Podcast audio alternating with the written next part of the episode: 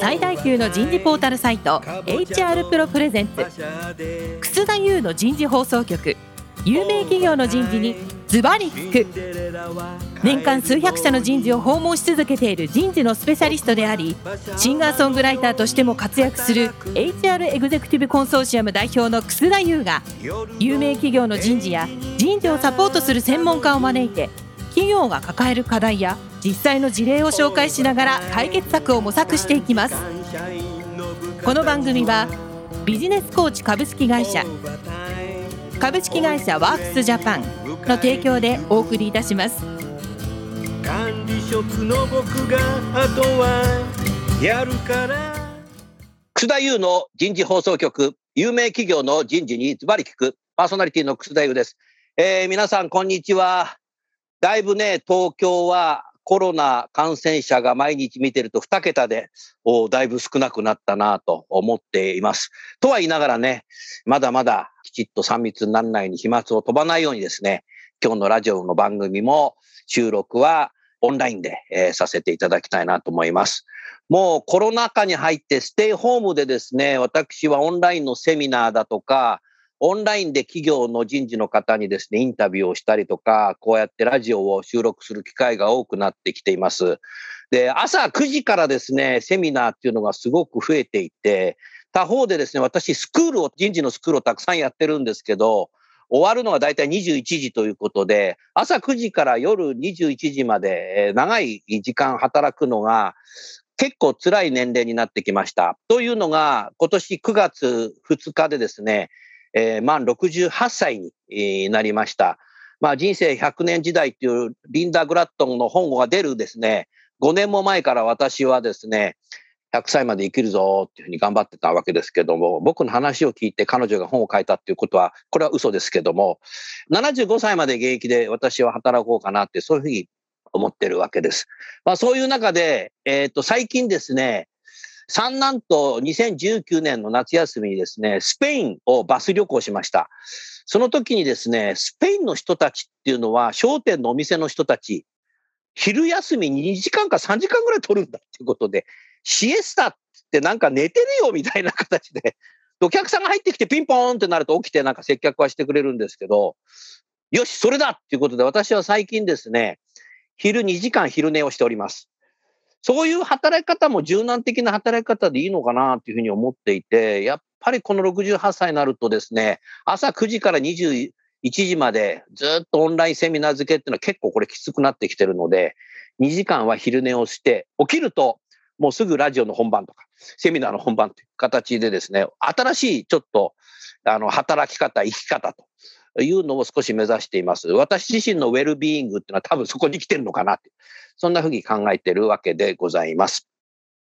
さあ、今日からですね、お送りするテーマをですね、早速ご紹介いたしたいと思います。今日からお送りするテーマは、女性活躍この10年、3週にわたってお送りします。1回目の今日は、女性活躍はなぜ必要か。改めてここについてですね、えー、議論をしていきたいと思います。2週目は、えー、女性活躍、何が足りないの？についてですね、お話を聞きたいと思います。そして3回目は、先進企業の取り組みと今後になります。3回にわたって皆さんと一緒にですね、学んでいきたいと思いますので、リスナーの皆さん、ぜひ3週連続聞いていただければいいかなという、そんなふうに思います。ゲストの方を早速ご紹介いたしましょう。経済産業省経済産業政策局経済社会政策室長の河村美穂さんです。河村さん、どうぞよろしくお願いします。え皆様、こんにちは。経済産業省経済社会政策室長の河村でございます。本日はよろしくお願いいたします。よろしくお願いいたします。続きまして、セクシー科学工業株式会社人事部厚生健康支援グループ健康推進室長の荒木育野さんです。荒木さん、どうぞよろしくお願いします。皆さん、こんにちは。荒木育野と申します。どうぞよろしくお願いします。よろしくお願いします。さあ、女性活躍この10年。今日は女性活躍がなぜ必要かということでですね、まず最初に経済産業省の河村さんから唇を切っていただきたいですけど、河村さん。はい、男女雇用機会均等法からもう間もなく35年が経とうとしていて、私ちょうどですね、機会均等法の時の総合職の採用の仕事をやってたけ 覚えがあるんですね。もう随分前の話なんですけども、い今これ喋りながら思い出しましたけども、まあ、あっという間に35年経ったなと思うんですけども、2000年頃からね、やはりね、M 字カーブどうするんだってのすごくよくやってたかなと思ってんで、気がついたら今もう M 字カーブってなくなったんだってさっていうのをいろんなところでね、聞く機会、見る機会が多くなりましたけども、なんかこう2012年ぐらいから一気にこの女性を戦力化するんだっていう傾向が非常に出てきたような気がしてなりません。なんかその辺少し解説をしていただけますか？まず最初に。ありがとうございます。今ですね、草田さんもおっしゃっていただいたようにですね、2012年ってこう一つのポイントなんですね。あの、うんちょうど2012年から考えると、この2021年って10年目に当たるんですけれども、この10年、第2次安倍政権の誕生がですね、2012年に起こったんですけれども、そうか。そうです。社会政策とかですね、まあうん男女は平等であるべきだよねといったですね、まあその人権みたいなそういったこう女性活躍推進ってそういった色合いが濃かったんですけれども、それがですね、成長戦略の柱の一つになりました。なるほど。え女性を含むですね、多様な人材を活躍させて、イノベーションを起こすことが、企業の競争力を向上させると、そこにつながって持続的な価値総合につながると、そういった思想がですね、出てきました。実際にですね、それを示す様々な調査がこう発表されてるんですね。はい例えば、女性管理職比率が平均より高く、取締役が1名以上いるような企業は、そうでない企業に比べ、ROA ですね、利益率が高くてですね、お両ー立支援があればさらに高まるといったような結果とかですね、取締役会に女性が1人以上いる企業とそうでない企業をリーマンショックからの株価回復力で比べたときに、女性が1人以上いる企業の方が圧倒的にパフォーマンスがいい。つまりは危機からの回復が早いと。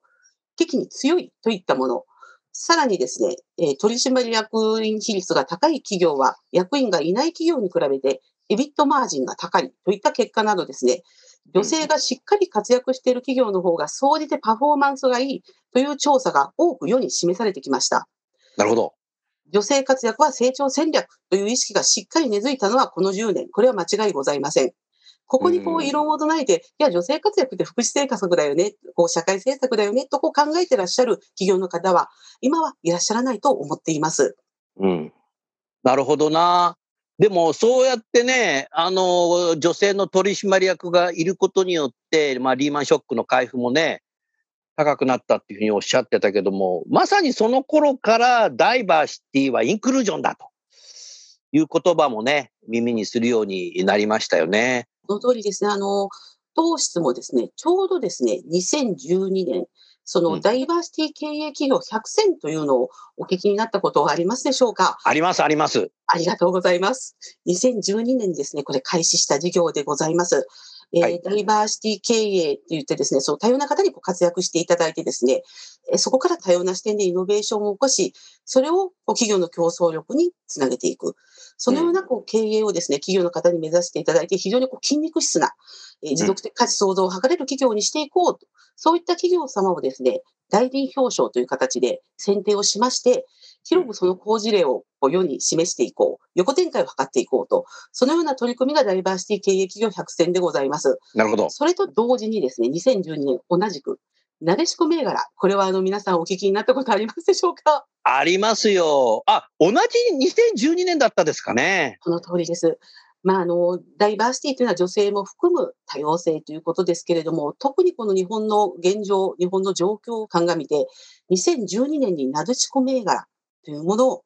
同時に開始をいたしました。なるほど。今日あの、お声をおかけしたその積水化学さんも、本当にあの、なでしこ銘柄しっかりと取り組んでくださった企業様の一つでございます。ありがとうございます。早速ですけども、積水化学の荒木さん。はい。今ね、河村さんがなでしこ銘柄っておっしゃってたけど、はい。今まで何回取られたんですか？はい、えっ、と、4回、4回？していただいてます。はい。すごいね。ありがとうございます。頑張りましたね。そうですね。あの、本当にちゃんとこう実を伴って取り組んでるんではないかなというふうに思っております。うん。あのーせっかくだから、取れたんだろうなっていう秘訣っていうのが多分あると思うんですけど、一つ二つ何か言葉で説明してくださいよ。そうですね。あの、当社グループのなでしこの取り組みというか、女性活躍推進の取り組みのところでは、対話をとても重視しておりまして。対話？はい。おー。で、そういった、こう、上司に話してもらう、女性の部下に話してもらう、そういう研修を行ったりしてですね、うん。こう、ちゃんと対話しながら進めていくっていうところは、一つ評価されているところなのではないかなというふうに考えております。上司と部下がそうやって向き合って対話をする機会を設けてるんだね。はい、そうです。だすと、上司は男性で、部下が女性のことがあありますよね。はい。そういう時に、そういう女性が働きやすくするように何か対応するってことも考えられますか？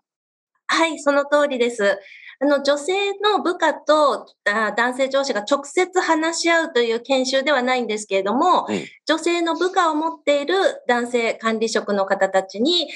自分たちがどういうふうなこと、困りごとがあるかとか、どういうことをしていくと女性が活躍できるのかといったような研修をする。で、女性には女性側に、えー自分たちがどういうところで実力を伸ばしていけるのかとか、そういったことを話し合って研修する。そういったようなキャリアデベロップメント研修というようなことを行っています。なるほどな。あの河村さん、今ね、荒木さんの話を聞いててね、思ったんですけども、やはりこう人材マネジメントが集団管理的ではなくなってきて、個にフォーカスする。英語ではパーソナライズって言いますけど、そういう時代になってきてるので、女性はみんな同じと思っちゃってる男性も結構多いんですけども、あえてそこを通り越してですね、乗り越えて男性の上司が自分の部下の女性と個別にそうやって会うと、女性の悩み課題って多分、あの、荒木さん、個別ですよね。みんな違いますよね。はい、皆さん違います。あの、よくロールモデルっていう言われ方がすると思うんですけれども、でも全くやっぱりそこって成り立たなくて、皆さんそれぞれにじゃあ、例えば結婚して子供がいる女性が活躍しているっていうのがロールモデルになるかというと、うん例えばご両親のサポートがあるとか、全くないままやっているとか、それぞれ個別の事情が違いますので、個別性ってすごく重要ですし、そこ大切にしています。僕ね、ロールモデルって言葉がね、あんまり好きじゃないんですよ。何か日本ってさ、製造業がすごく多いけどさ、昔からよくあるさ、同業他社キャッチアップして事業参入するっていうケースが多いから、自分の独自のブルーオーシャンのイノベーションを起こそうよって言っていて、イノベーションを起こすのにキャッチアップしててどうするんだっていうことを考えると、ロールモデルってどうなんだろうなと思うのと、人材マネジメントってどう見てもベストプラクティスってないんですよ。ベストじゃなくてベターなんだよね。ベタープラクティスをどう探すかっていうことはやってもいいけども、あの人になりたいってなれるわけないだろうみたいな。よく楠田さんみたいになりたいって言ってなれるわけないだろうって言ってるんですけど。だからやっぱり一度は探してみるのはいいかもしれないけど、いないっていうことにたどり着くんだよね。多分そこなんじゃないかなと思うが、荒木さんどうですか？はい、あの、まさにその通りでして、私たちが目指しているのは、そのロールモデルを準備して、この人のようになりなさいというのではなくて、自分で自分だけの、あえてロールモデルという言葉を使うのであれば、自分で自分のロールモデルを作ったらいいんじゃないかと、そういうことができるように育てていく研修を行っています。いいね。自分らしさだね。はい。あの人みたいになんなさいって言ったらみんな受け身になっちゃうもんね。今、全体的にやっぱり産業社会では自立しようっていう、ね、動きがある中でさ、あの人みたいになりなさいって言ったらもうそこから受け身になっちゃうね、思想が。だからやっぱりこういうのってやっぱり重要だなって今思ってましたね。これ、河村さん素晴らしいね。これだけでも。おっしゃる通りですね。あの、本当こう古く振り返ると、先ほど男女雇用機会均等法の話がこう出たのであれですけれども、当時ですね、本当女性の総合職って男性になることをこう要求をされたんですね。ああ、うんもうね、ちょっと差別用語的になるけどね、男性化した女性とかってよくね、マスコミにも書かれたり、セミナーでもそういう話になったりするので、なんか最後がね、セミナーの最後がハッピーエンドにならないんですよ。だから僕、これはダメだなと思ってたけど、今おっしゃる通りだね。そういうのを、そういう時代をずいぶん長く続けてきましたよね。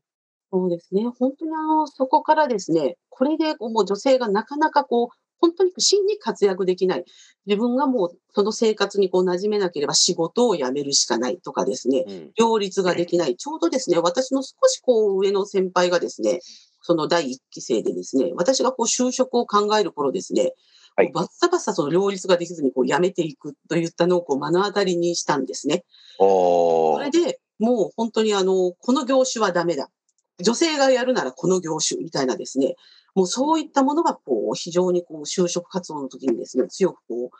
言われていたような時代でですね、うん。それをですね、こう今荒木さんのお話をこう聞きながらこう思ったんですけれども、そういった時代を経て、なかなかこう女性がこう活躍に、本当にこう真の活躍ですね。あのインクルージョンされなかったこう時代を経て、今その子にこう着目をして、それぞれの自分自身のロールモデルを作っていこうという、そういったお話出ましたけれども、まさにそういったことをこう皆様が考え始めて、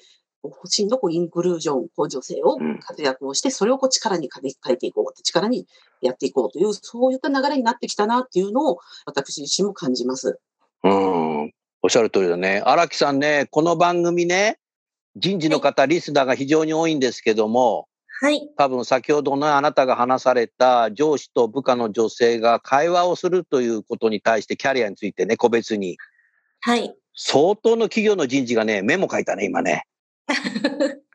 そうですか。番組の最後に試験しますよ、みたいな。試験はしませんけどね。いや、いいことですよ。うん。他方さ、こういう話を聞くと、化学メーカーさんって、なんかこう、なんか油臭いとか匂いがするとか、現場はやっぱり男社会だみたいな感じが、イメージがすごく強い方が多いじゃないですか。そういう中で、あなた頑張ってきたっていう何か秘訣はありますか？そうですね。私自身が、ちょっとバックグラウンドが特殊ですので、もともとその保健師という資格を持って健康経営を推進する立場でおりますので、はい。そういったその専門性の強みですとか、で、これがやっぱりこれからの話につながるのかなというふうに思うんですけれども、保健師、看護師ってやっぱ女性の仕事って皆さん思われるかなというふうに思うんですけど、今は昨今は全然違ってきてますけど、うん。そういった中でこう、あまりこう当たり前に私のキャリアっていうのが認められているなというような感じはあります。あただですね、その、楠田さんがおっしゃった化学メーカーでゴリゴリのこう男社会じゃないかっていうところは、一部そうなんですけれども、当社グループその住宅事業とか、高機能事業とか、メディカル事業を持っておりまして、そっちの方は割と、はい、女性もいますし、あとその私たちがなぜこの女性活躍推進に取り組んでるかって言ったときに、やっぱり積水化学グループ苦しい時代がありまして、業績が。うん。で、その時に成長戦略として何ができるのか、ありとあらゆることを検討していく中で、できることは何でもやってみようっていうところの成長戦略の一つとして女性活躍推進を取り上げて取り組み始めたっていうのが、うん多分うまくいっている一つの要因かなというふうに考えております。そうすると、現場のね、その、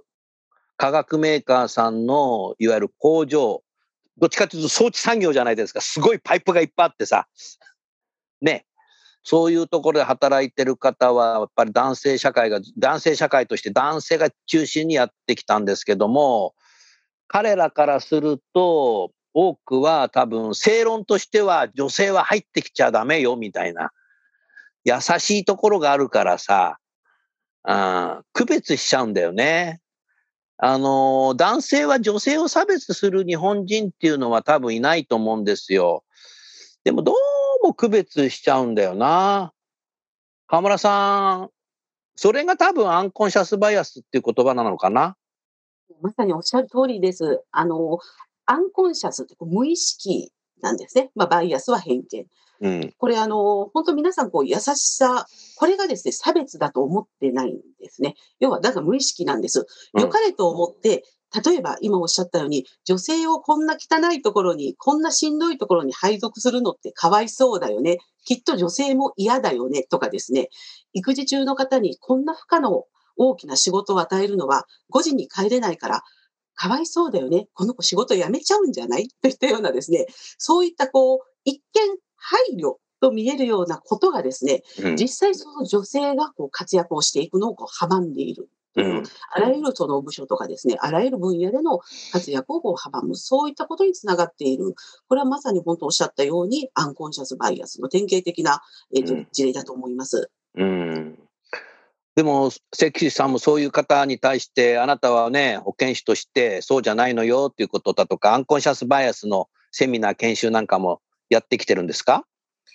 アンコンシャスバイアスのセミナーはやってないんですけれども、おやってなくてもなでしこ銘柄取れるんだ。そこの秘訣を今から聞き出そう。はい。あのですね、あえてこう、アンコンシャスバイアス研修みたいに持っていかずに、先ほど申し上げたキャリアデベロップメント研修の中で上司の方たちに、皆さんそういったところちょっと気をつけましょうというようなことを説明したりとかしているっていうのと、あと、昔からオープンな社風が当社ベースにありますので、割と繰り返しになっちゃうんですけど、対話が結構ベースにあるかなというところで、で、その一つ大事かなというふうに感じてるのは、こういったお話でよくあると思うんですが、心理的安全性の話があるかなというふうにサイコロジカルセーフティーだね。はい。で、それが、例えばその、どんなことを発言しても受け入れられるという、その心の安全性みたいなのが、当社社風としてあるなというふうに感じてまして、それね、そこが多分二極化になる分岐点なんじゃないかなって今よぎったな。こないだね、あるグループワークで8人ぐらいいたんだけど、少しその心理的な安全についてね、僕がね、インタビューしたんですよ。8社ぐらいいたね。上司の顔色を見ないと会議中に発言できない企業手挙げてくださいって言ったら、4社手挙げたね。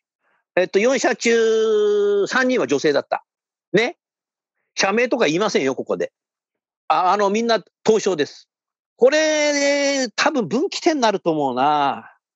あでもやっぱりその積水化学さんオープンだっていうことと、あなたが自らやっぱり心理的な安全っていうことで何言っても大丈夫なカルチャーがあるって、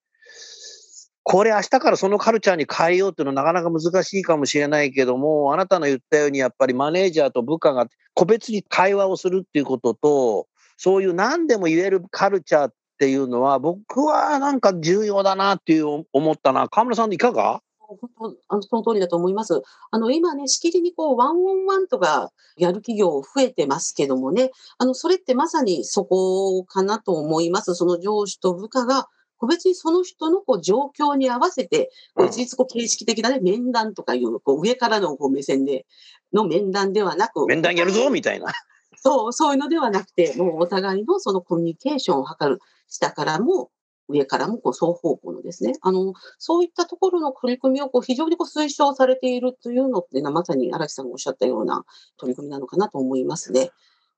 あのワーキングマザーが例えば夕方4時にね、短時間だから保育園に迎えに行くっていうことで、お疲れ様でした、お先に失礼しますって帰るときに、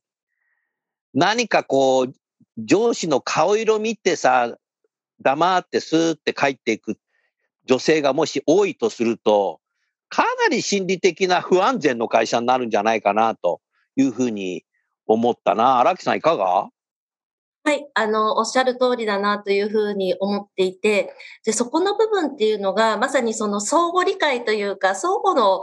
関係性というふうに思っているんですね。ですから、その自分が女性の側も4時で育児してるんだから4時で帰るのは当たり前っていうのではなくて、うんやっぱり4時に帰らせてもらってありがとうと。で、あの、周りの人たちも、いや、応援して、えー頑張って働いてほしいなっていうところで応援するっていうところが必要かなというふうに思います。そうか、女性側もありがとうっていう感謝の気持ちで最後に帰らさせていただく。男性も、あとは俺たちがやるからねっていうような、任せなさいみたいな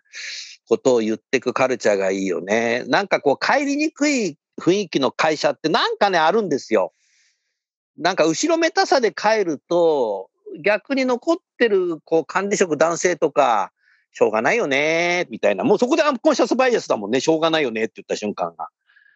なんかね、そういうちょっとね、こう、グレーなコミュニケーションのカルチャーの職場っていうのが、そろそろなくさないとダメかもしれないね。おこの番組いい番組だな。自分で言うの変だな。あの、やっぱ周りの女性も、例えば自分も子育て終わってたり、自分はまだ結婚してなかったり、そういった時に、やっぱ4時で去って帰る人たちに、え、何あれ？みたいなことになりがちかなと、一般的に。そういった意味でも、そのコミュニケーションをきちっと取っていく。あの、言いづらいからとかっていうんではなくって、お先に帰ります、ありがとうございます、みたいなコミュニケーションを取っていこうよというようなことを推進していっております。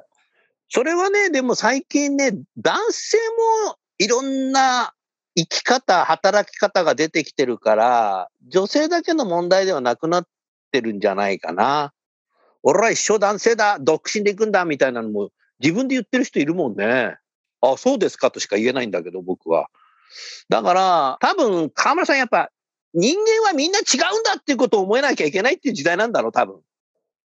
そうですね。もう本当にあの、まさに多様性って、こう、今ね、こう女性の話っていうと、もうどうしてもこう属性に着目した違いですけれども、うん、一人一人が、やはりもう個性を持った個人、そこを尊重していく、相互理解のもとにこう尊重していくっていうのが、これからこう大切になってくるかなというふうに思いますね。そこはね、河村さんね、アカデミックな言葉で言うとね、価値観っていうのはみんな違うんだよ。うん。うん、で、時と場合によって変わっていくんですよ。ただ他方で人間の価値っていうのはね、地球78億全部一緒なんだよ。価値と価値観の違いだと思うね。だから今までは人間の価値として働いてたのかもしれないけど、人間の価値観が多様化してるんだっていうことだと思うね。で、価値観が多様化っていうのはアカデミックな言葉で言うと、いわゆるジェンダーではなくて、深層心理ですよね。深層心理ダイバーシティになってきてるんですよね、多分ね。だから男性でも女性でもそれぞれみんな深層心理違うので、そこをやっぱ受け入れていかないと組織が成り立たないよ。組織が成り立たないっていうことは会社も成り立たないよ。会社が成り立たないと国も成り立たないよっていうところに、もう来たんじゃないかな。だってさ、僕なんかさ、もう僕なんか68でインディペンデントコントラクターだから言うけどさ、2時間昼寝してんだよ。それだ何2時間寝てんだよとかって誰も言わないですよ。うん。あの、それで言うと、あの、今お話を伺ってて、当社グループの理念が、一人一人の持ち味を生かすって。いい理念だね、はい。はい、そうなんです。昔からその理念を掲げていますので、やっぱり根底にその理念があるのが、今のなでしこであったり、そういった推進につながっているのかなというふうにお話を伺ってて思いました。やっぱさ、河村さん、化学メーカーっていうのはさ、この物質とこの物質をさ、こう一緒にするとさっていうさ、事業そのものがさ、反応？生かすっていう世界だからさ、反応するっていうことだから、なんか思想的にありそうですね。本当ですね。あの、本当こう、個人と個人がこうぶつかり合って、より良いものがこう生まれていく。まさにあの、ダイバーシティの醍醐味ってそこなんですよね。うん、個々がこうですね、本当にこう様々な価値観、先ほど草さんもおっしゃった価値観、様々な経験、うん、そして様々なあのバックグラウンドも本当にこう持った方がですね、うん、それぞれをこう分かり合おうとこう相互理解を図る、こう一生懸命こう他人を尊重して一緒にこうやっていこうとすることによって、そこにこう化学反応というかイノベーションが起こって、それが競争力につながっていく。で、よくあの多様性はね、競争力の源泉だと言われますけれども、それはあのそういった原理で、まさに化学反応ということなのかもしれないですね。うん、本当だね。はい。それでは、1回目の時間がそろそろ終わってしまいます。えー、リスナーの皆さんいかがだったでしょうか？今日のテーマは、女性活躍がなぜ必要なのか。まあ、改めてね、2012年、第二次安倍政権によってですね、女性活躍は成長戦略なんだということでですね、それに沿ってですね、えー、関水科学さん、今日ゲストにお越しいただきましたけど、なんと、なでしこ銘柄をそれだけ連続取ってるということで、秘訣は何ですか？マネージャーと部下が対話をしているということと、心理的な安全のある会社なんだっていうことが分かりました。それから、まあ最後、ちょっと取ってつけたような話になってしまいましたけど、化学メーカーならではのこう融合していくんだというところで多分インクロージョンの方にも向かってるのかなってそんなふうに思いました。えー来週は、とはいえ女性活躍何が足りないのっていうところをですね、えーお二方をおゲストに交えてお話を聞きたいなと思います。最後にゲストの方をご紹介して番組を終わりましょう。経済産業省の河村さん、積水化学工業の荒木さん、今日はどうもありがとうございました。ありがとうございまし。した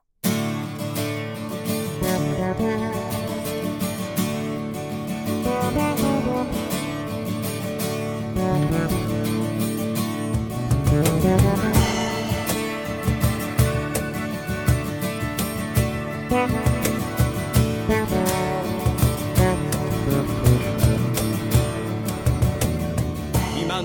日のお話はいかがでしたか？楠田優の「 The Times Will Change。時代は変えられる」とともにエンディングといたします。この番組は日本最大級の人事ポータルサイト HR プロのウェブサイトからもお聞きいただくことができます。HR プロでは人事領域で役立つさまざまな情報を提供しています。ご興味がある方はぜひウェブサイトをご覧ください。この番組は人と組織の生産性を高めるビジネスコーチ株式会社。企業の人材採用支援キャリア支援を通じて人と企業の持続的な成長と価値創造に貢献する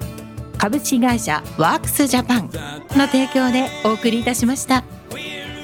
それでは来週もお楽しみに。